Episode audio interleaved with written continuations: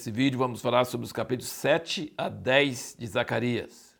No capítulo 7, eles estão perguntando se é para continuar jejuando, porque eles jejuavam várias vezes por ano por causa do templo ser destruído, e agora o templo está sendo reconstruído, então eles estão perguntando se deve jejuar. E aí Deus dá uma resposta muito forte, muito reveladora. No versículo 4 diz: Então a palavra do Senhor dos Exércitos veio a mim, dizendo: Fala a todo o povo dessa terra e ao sacerdote, dizendo: quando jejuastes e pranteaste no quinto e no sétimo mês, durante esses 70 anos, acaso foi mesmo para mim que jejuaste? Isso é uma pergunta impressionante. Acho que nós precisamos levar muito sério no nosso coração. Tudo que nós fazemos, será que nós fazemos para Deus? Ou será que nós fazemos para não ser mal vistos pelos outros, para os outros achar que nós somos muito espirituais? Será que é para Deus? É isso que Deus está perguntando. Vocês jejuaram para mim?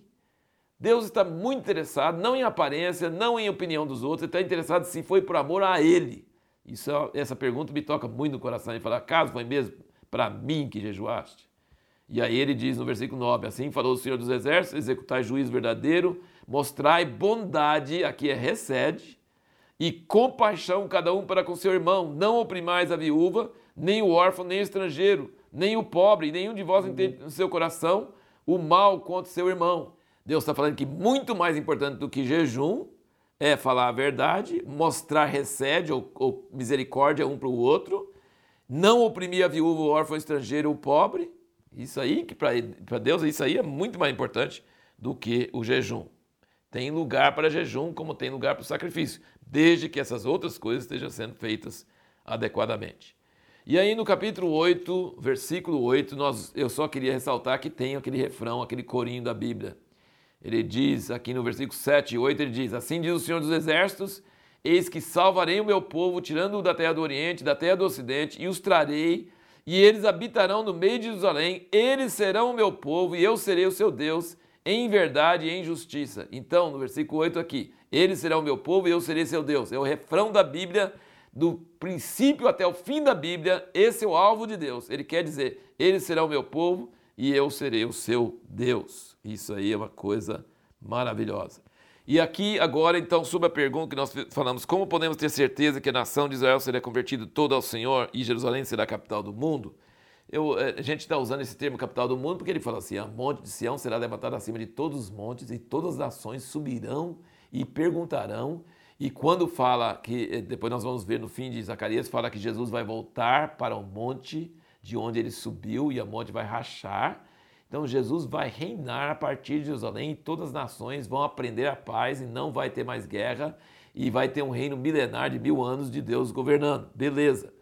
Agora pensa para mim comigo o seguinte, olha aqui no, no capítulo 8, versículo 13, ele diz: Há de suceder ao caso de Judá e ao caso de Israel que assim como éreis uma maldição entre as nações, assim vos salvarei e sereis uma bênção. Não temais, mas sejam fortes as vossas mãos.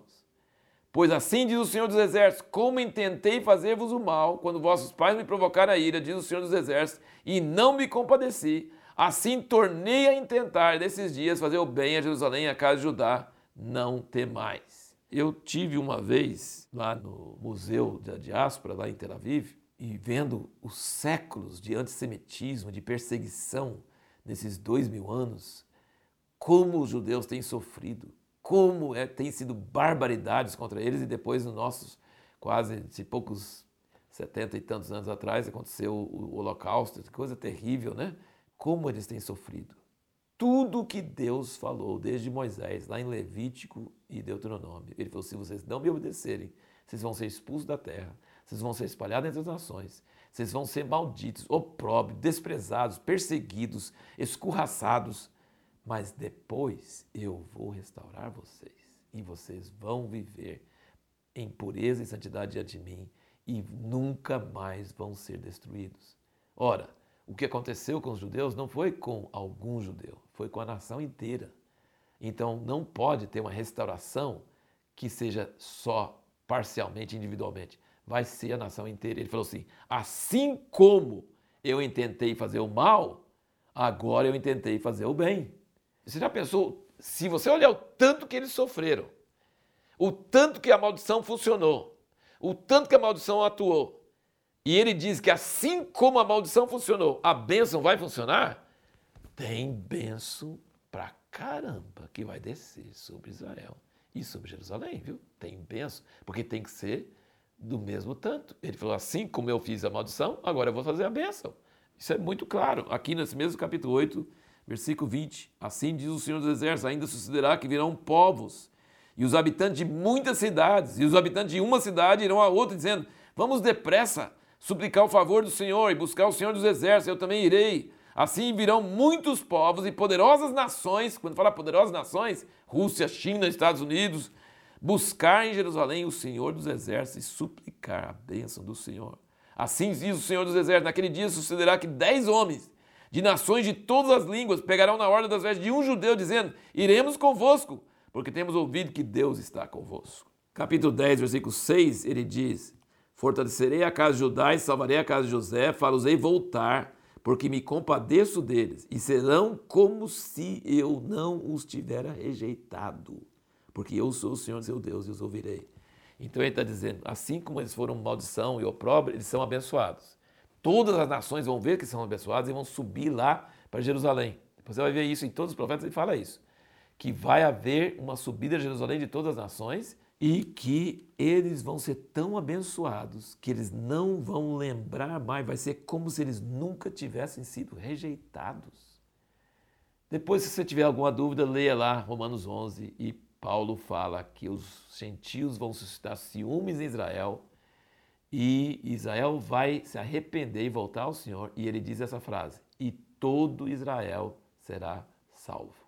Então, não tenha dúvida de que Israel será salvo. Não toda a nação de Israel hoje, não todos os judeus que existem lá hoje, que tem muitos incrédulos e terríveis pecadores, não. Vai haver muito sofrimento, muita purificação, muita mortandade, mas vai haver um povo restante. Esse povo restante vai ser santo, vai ser consagrado e vai ser uma nação toda do Senhor. E o Senhor vai voltar e vai reinar a partir de lá por mil anos sobre toda a terra. E qual a chave para isso acontecer? Como todos os profetas, você lembra da chave, você sabe da chave.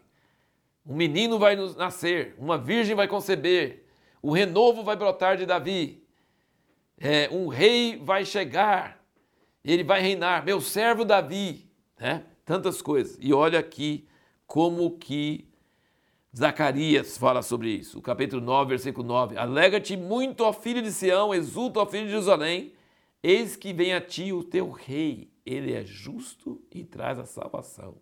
Ele é humilde e vem montado sobre um jumento, sobre um jumentinho, filho de jumenta.